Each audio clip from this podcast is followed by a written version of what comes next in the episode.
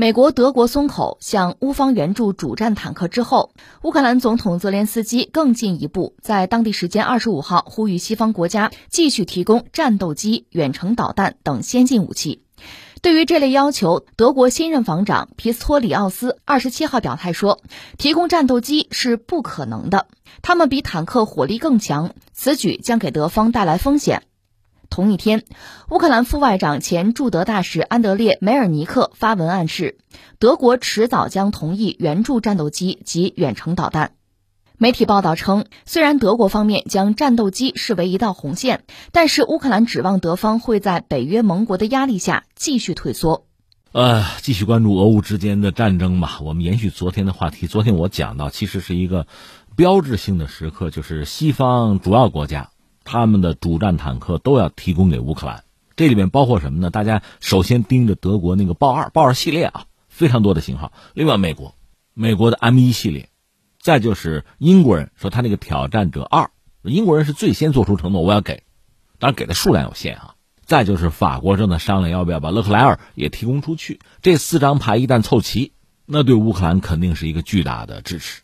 而且这是一种进攻型的兵器，那就是踩俄罗斯红线。俄罗斯之前画过这个红线，你说了，你这个明确的说了硬话，那人家现在就不拿你的话当回事儿，你怎么办？这对俄罗斯也是一个考验，就看俄罗斯怎么样反制。那么乌克兰方面当然很高兴啊，现在一个呢就是公布了数量，他们统计的结果还挺吓人，就是整个西方援助乌克兰，就是各式坦克加在一起得有三百多辆。说是三百二十一辆，但是乌克兰对什么不满呢？就是供货太慢，交货时间很长，拖得太久。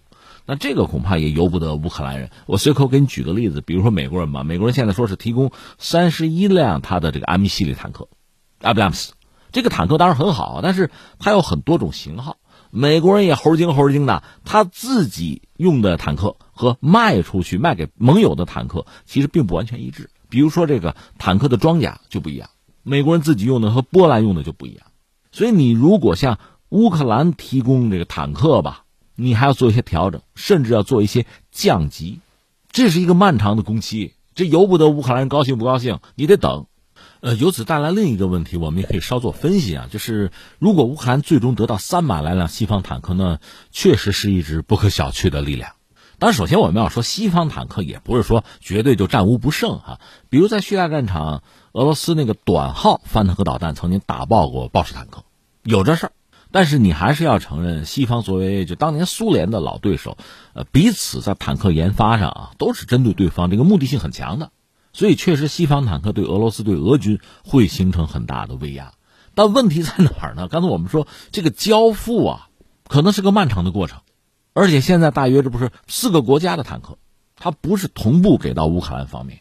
那你说乌克兰怎么使用呢？今天得到，比如加拿大给了四辆豹二，我就直接投入战场吗？那肯定不行，那叫添油战术。所以真的拿到三百辆坦克，可能需要等很长时间，而且也不是随到随部署随使用，它恐怕还是要形成一个拳头，这样呢也有利于后勤。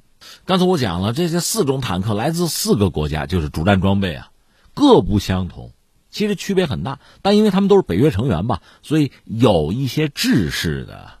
弹药可以通用啊，这是没有问题的。但是后勤将来是个很大的麻烦。你比如说，都使用德国的豹二，那就省事儿了。但是不行啊，大家往一块凑嘛，所以这后勤是巨大的压力。如果你在分散使用，那麻烦就非常大。所以想必他会集中使用。如果集中使用的话，手头没有个一二百辆坦克，他怎么集中使用啊？那就需要等。而等这个过程呢，也是乌克兰的坦克兵去熟悉西式装备的一个过程，因为他们以前用的是苏俄装备啊。那你说等这个漫长的过程，那俄乌战场那接着打吗？接着耗吗？绞肉机呀！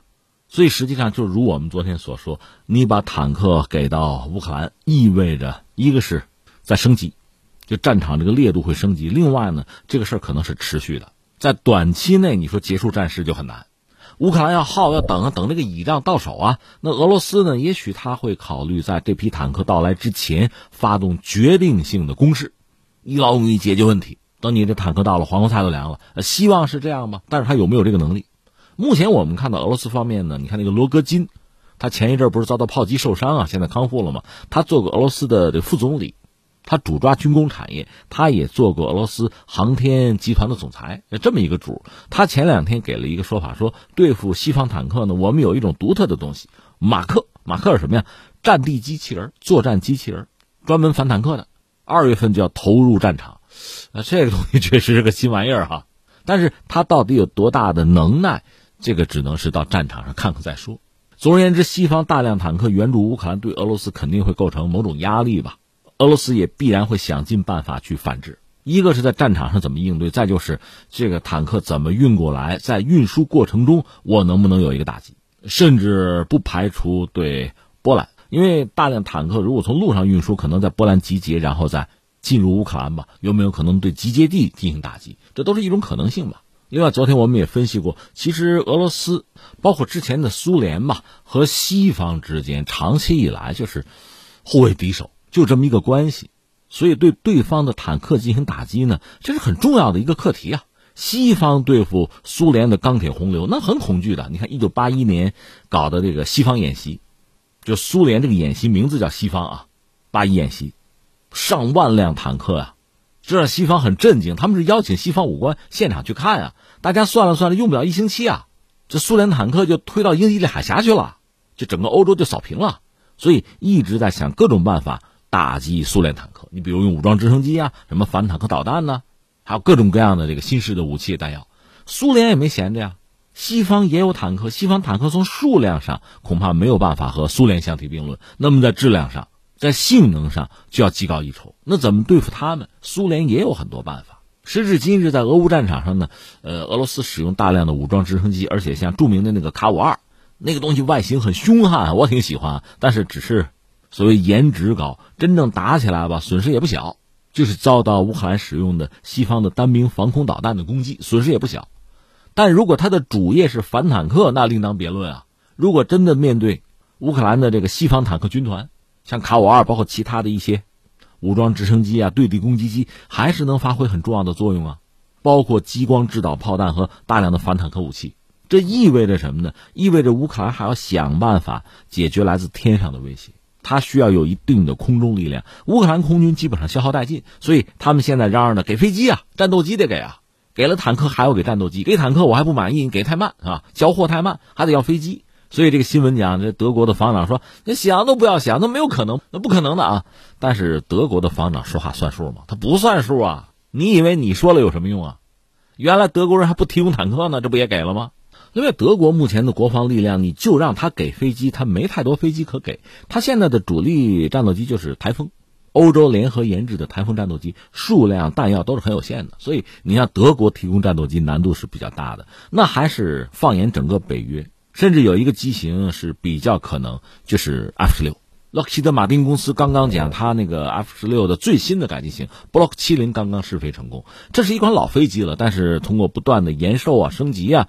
它生命力倒是很旺盛，而且大量的北约国家，特别是很多欧洲小国装备 F 十六比较多，所以这个飞机最后就像豹尔坦克一样哈，提供给乌克兰的可能性是比较大的。当然，飞机比坦克要复杂的多，不管说是驾驶啊，就操控它，还是后勤，这个乌克兰人恐怕就更得拿出时间来学习，慢慢掌握，需要时间。这就说到美国哈，最近关于美国的新闻是两条，一个新闻爆出来说什么呢？说就是向乌克兰提供坦克这个事儿，拜登一开始也是含糊的，不想给，因为不管怎么说，俄罗斯是一个核大国，俄罗斯既然明确画了红线，所以美国并不想在这个问题上真正的刺激和招惹俄罗斯。但最后呢，拜登是被谁说服了呢？布林肯，就美国国务卿布林肯，相对年轻的这个人，年轻气盛啊。胆子比较大哈，有魄力哈，他说服的拜登，最后同意向乌克兰提供的坦克。那么至于飞机、战斗机 F 十六呢？这个涉及到美国军工复合体的利益吧，相信也就是个时间问题，或者说是一个数量多寡的问题。另外说到美国，还有个消息就是美国的前总统特朗普，特朗普前两天放话说什么呢？这要是我在台上，我要是总统，这个战争他就打不起来啊，打不起来，就算打起来，二十四小时就结束。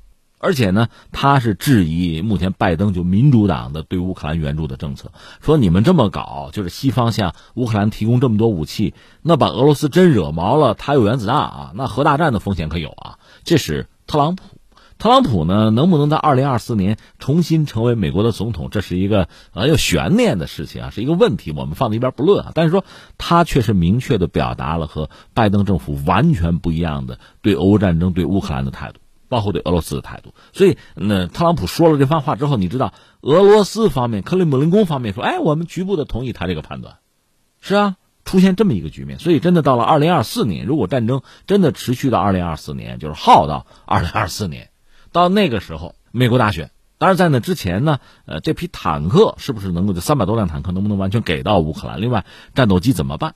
就是二零二三年这一年，我们看哈有没有可能 F 十六交付给乌克兰？我们看，也可能民主党要快马加鞭啊，这是各方博弈，特别是美国国内政治博弈的一个很精彩的桥段嘛。它的结果是什么还说不清。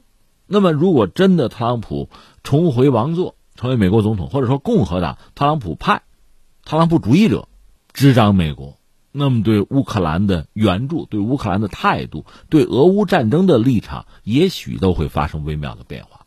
所以，真的到了那一天，如果战争耗到那一天，形势有可能发生很大的改变。